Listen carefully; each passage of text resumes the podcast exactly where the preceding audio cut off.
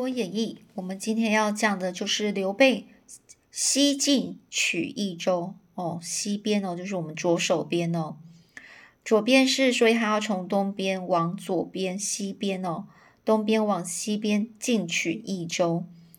那因为蜀道崎岖哦，蜀道的蜀就在讲四川的意思哦，到四四川的这一条路是非常难走哦，所以呢，这个士兵跟马匹呢。他们在走这条路是非常的辛苦，而且他他们呢是要一边走一边的去找路，然后建自己哦去造路哦。因此呢，他们要攻打这个益州啊，根本是非常不容易啊。刘备呢就先从刘璋的下属益州别驾。益州别驾这个别驾的意思就讲他的官名哦，就是这个御史哦，兼呃就是刺史。哦，刺史、御史的一种哦，就是监察官的一种，一个一个职官名哦，官位的名词名称哦。益州别驾是谁呢？就是张松哦，入手哦，就是就是先先从这个这个人入手。张松呢，其实一直都觉得刘璋他真的非常没有无能哦，无能哦，就是说他没有什么能力去，他不配哦，去去这个掌管掌理好这个益州哦。他认为呢，这个张松呢就认为刘备才是雄才大略的的君主啊，于是呢，就与这个好好朋友法正哦，这个与好友法正一同密谋要出卖刘璋啊，也就是说，他就想一想，呃，就秘密去要谋反的意思啊，就把这个益州想要把这个益州呢整个是送给刘备，而这个张松呢，他除了把益州详细的地图送给刘备之外，更劝啊，劝说这个刘璋啊，你干脆呢，就是让这个刘备哦进来这个地方，然后呢，然后呢，他又可以是来帮你呢对抗这个来势汹汹的曹操啊。这取西川，从当年在隆中时就一直是孔明为这个刘备所擘画的蓝图哦，擘画就讲说。呃，策划安排的这个蓝图，蓝图就设计图啊，还是规划，也就是说，他之前就是这样想要这样帮这个刘备规划了。庞统更是大力的劝说，劝说认为，就算刘备他不取这个益州呢，迟早也会被这个曹操取走。那时在荆州的形势将更为是孤立哦，就说如果你的左边哦，这个益州被曹操打。拿走了，你上面是曹操，左边曹操，右边是是孙权。我看你就是光是那小小的一个荆荆州，根本你就真的是太难了，你很难去去就是呃坚守这一个地方哦。所以你一定要赶快趁这个这个这个曹操还没攻打下来下来益州之前呢，你一定要先取取益州哦。哦，那当但是呢，荆州其实是。更重要的地方哦，绝对不可以失失手哦。也就是说，那时候呢，刘备他其实要去跟诸葛亮要去这个这个益州嘛。那但是荆州很重要啊，也不可以失失手哦。于是呢，这个刘备就留下了孔明与这个这个呃，有当时候刘备是想要去益州嘛，去攻打，所以呢，他觉得说啊，那荆州很重要啊，又又就就把这个。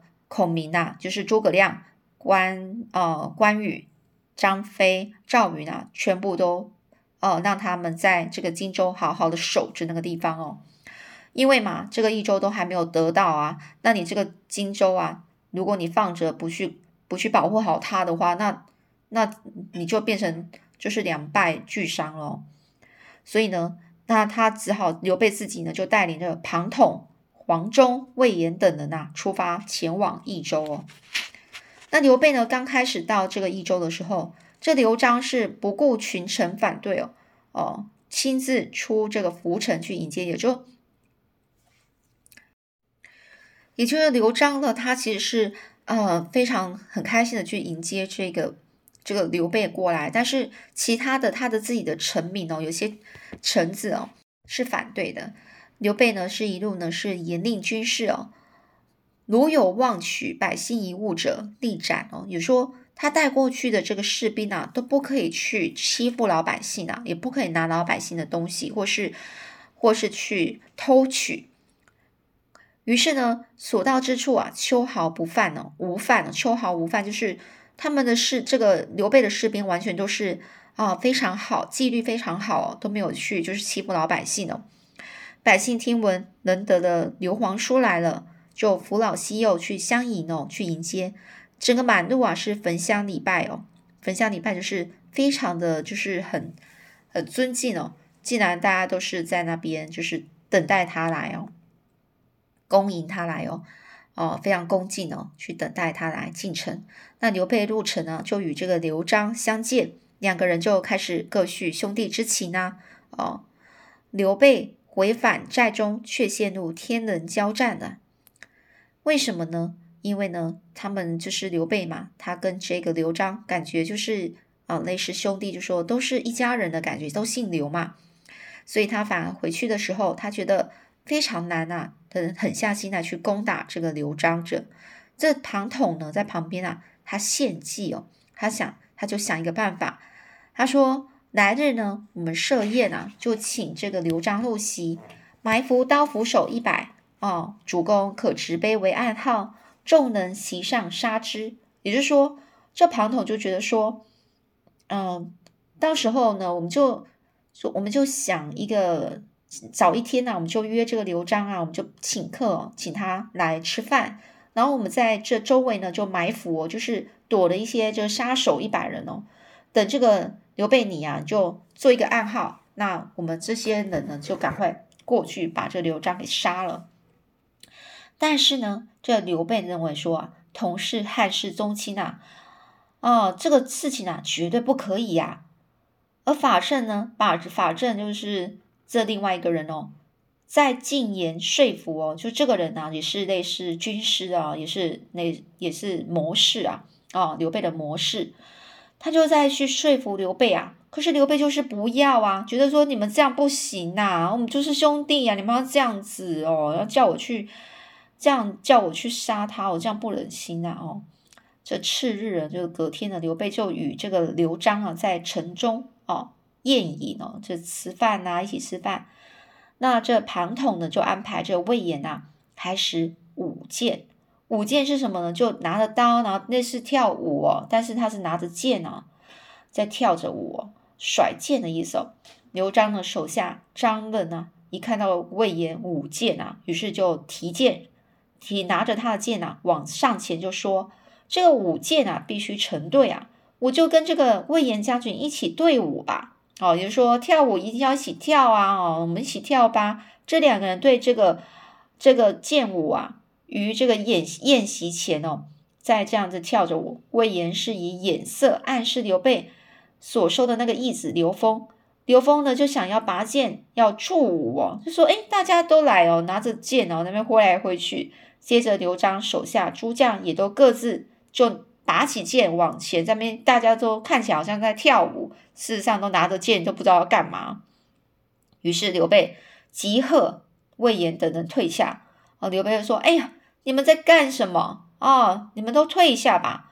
我就在跟我兄弟喝酒，相逢痛饮啊，就是在喝酒啊，并无一计啊，就没有什么猜忌啊，也不又又不是什么鸿门宴，鸿门宴就是就是类似那个吃了饭，然后是那种呃，就是以前啊，就是那个鸿门宴是来自于那个典故，是在于项羽跟刘邦的啊，那这个。说故意啊，故意要杀这个项羽，哎，我忘记了，好像是要杀项羽。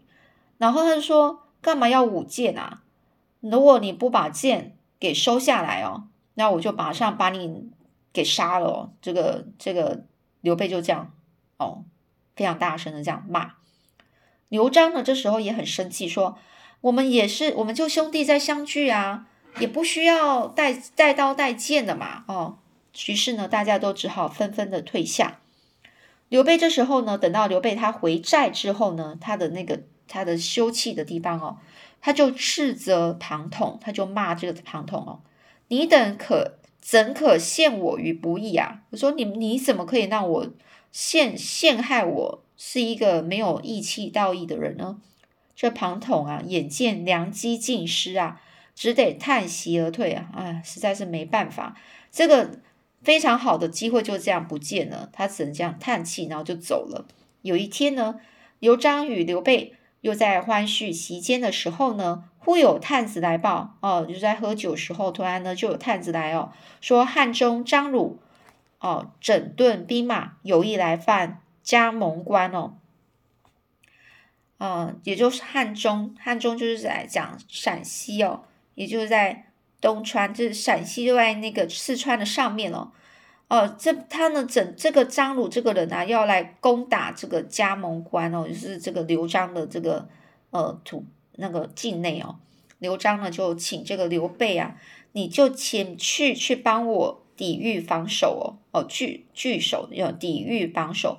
这刘备也非常慷慨哦，就这样承诺，就带领自己的兵马去这个加盟关哦，去帮这个这个刘璋呢，他的兄弟啊，帮他去。抗敌哦，刘备呢就在加盟关啊，是军法严明啊，他是安抚百姓哦，所以呢其实是深得民心呐。刘备虽然不忍夺同宗基业哦，呃不忍心去夺走这个刘璋的他的土地呀，哦或是他的他的这个整个他的范围啊，他的土地啦，但是呢孙权为了夺取荆州，使出了离间之计啊，啊也就是孙权呢其实偷偷的就是。又使出离间之计，是要干嘛呢？想要借着刘璋的力的的刘璋之力哦，也就想要想要借着刘璋啊，然后呢，同时再联络汉中的张鲁出兵，让刘备呢是腹背受敌哦。也就是说，前后都受到了敌人的攻击哦。就是趁刘让刘备受到前后都受到敌人的攻击哦，前面跟后面都被夹住了，包围了，而回不了荆州哦。呃，就是这个是是这个孙权故意哦使出来的计谋哦。孙权呢是信啊，就是把信啊，就把信写信给这个刘璋，就说。刘备联络东吴，劝说我方共取西川。他是怎么？他就故意孙权就写信故意告诉刘璋说，是刘备哦，他跟我说哦，呃，要我就是一起跟他一起去攻打西川哦。那刘璋啊，他看了这信啊，是非常惊讶，于是呢，他就怒斩亲刘备的张松哦，于是就把这个就是亲近刘备的，就是支持刘备的这个人啊，张松啊，给杀了。然后呢，派兵在各个关隘防守，下令啊，不许放刘备人等一人一骑入关哦，就说不让他进来。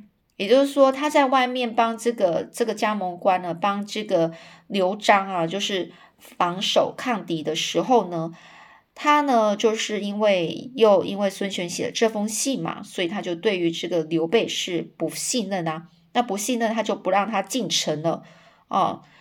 那不让他进城啊，他就把他就是把他关在外面，去让他呢就是自己去去呃面对这个汉中的张鲁这个民兵马。那事已至此啊，事情都已经到这地步了。刘备呢与刘璋啊正式决裂啊。哦，刘备手下的人呐，黄忠、魏延呐，皆是战将哦，又有庞统运筹帷幄。哦，运筹帷幄就是这样，在军中帮他出谋略啊，谋策出谋策略哦。那这个大军呢，就从这个加盟关啊进军啊，然后袭取浮水关哦，就是一路是进逼这个洛城哦。也就是说，这个兵啊，呃，大军从这个加盟关然后进兵哦，就是说这样子就攻打下来，一一路上都已经到这个洛城这个地方了。这时候庞统就非常急哦，希望能够就是得到四川哦，就是得到这个就是呃益州这个地方哦。这时呢，就收到了孔明从这个荆州送来的信，说啊，亮夜观星象哦，就是我看的这个天空夜晚的天空哦，那整个星星啊，凶星太白哦，来到了洛城之上哦，就说来到了洛城的上面哦，很怕主将凶多吉少啊，你一定要谨慎哦。很怕主将，就是说将军哦，就是呃凶多吉少，意思是说比会有不幸哦，遇到不幸哦，所以你们要谨慎哦，不要就是一定要小心呐。刘备呢，原来打算是先回这个荆州与孔明商议哦，就是刘备看到这信呢，也觉得说 这个应该要不要还是回去跟那个诸葛亮谈一下？那庞统呢是就在想哦，这个诸葛亮一定是怕我这个帮这个刘备取了西川成功哦，成功之后就故意来信啊，来阻挡他哦。于是就对刘备说：“这个庞统啊，统易懂的心象，那太白星临于洛城，正是蜀将被斩之兆啊！主公不可疑心啊，可急速进兵哦。就是说，哎，我也会看，我看得懂星象啊。那个太白星，它虽然是在这个这个洛城的的上面哦，但是它是指那个。”是是那个益州的将军啊，可能会不幸哦被斩的这个征兆啊，跟跟我们没关系啊哦，所以你刘备主公，你也就不要怀疑了，你现在赶快进去，赶快我们继续攻打下去吧。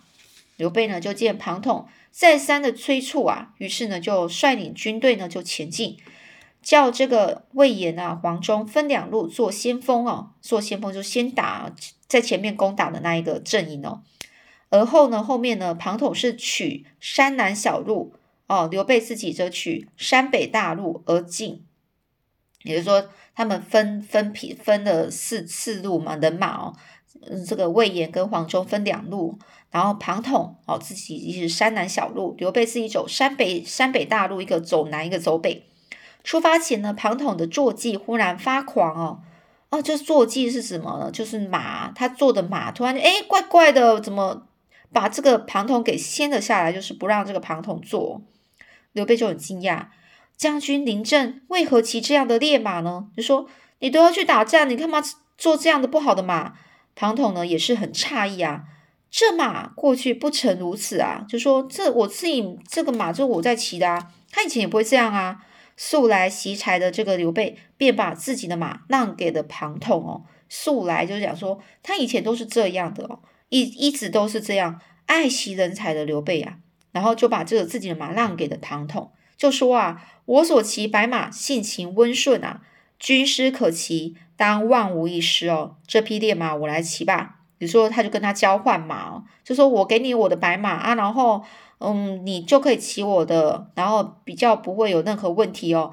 那你这匹不好的马我来骑吧。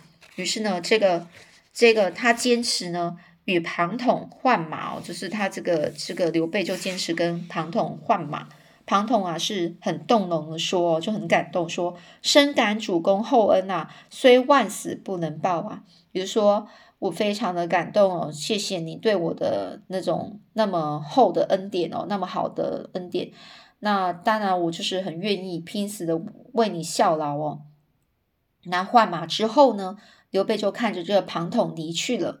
但是他心头心头啊，就心里啊，就觉得有莫名的那种说不出来的那种沉重的感觉。他就想起昨天晚上梦到有一个有一个有一个神人啊，手就执着一个铁棒哦，挥击他的右臂啊，也就挥挥到就是打这个刘备的右边的手臂啊。这时候呢，他还觉得有手臂还有点痛呢，更觉得非常忧心哦，有点难，就是很担心啊。而这庞统一行人来到了一处坡前，这庞统呢抬头看这两山逼近哦，就是嗯两个山坡啊非常近啊，树木丛杂，很怕，就怀疑一定会有什么埋伏哦。于是他就勒住马，就说就问啊，此处是什么地名啊？就是其中呢有一名军士就回答是若凤坡啊，哦若什么凤哦，凤凰的凤哦，坡。哦，山坡坡，若凤坡，这庞统啊是突然很惊讶，大惊啊！他的道号就是凤雏啊，哦，道号就是修道者的法号或是别名哦，就讲说他就是我我的名字就是凤雏啊。于是呢，就紧急啊，命令后面的军队赶快往后退，这样前面才可以往后退。但是呢，却只听见一声炮响。突然，这时候箭如黄飞哦，箭如黄飞，就讲说这飞箭就好像是蝗虫一样飞过来，朝向骑着白马的那个人射来哦。原来这蜀将啊，就是这个四川的这个将军哦，就是其中一个将军张任哦，早已经在那边埋伏了哦。他从远处看到这个庞统的队伍，他就想啊，这个骑着白马的一定是刘备，所以呢，就这样庞统就不幸的死于乱箭之下。与周瑜啊是同样只活了三十六岁呀。那后面这个刘备又失去了他的右臂之后呢？那之后又该怎么办呢？好，我们下次再继续说喽。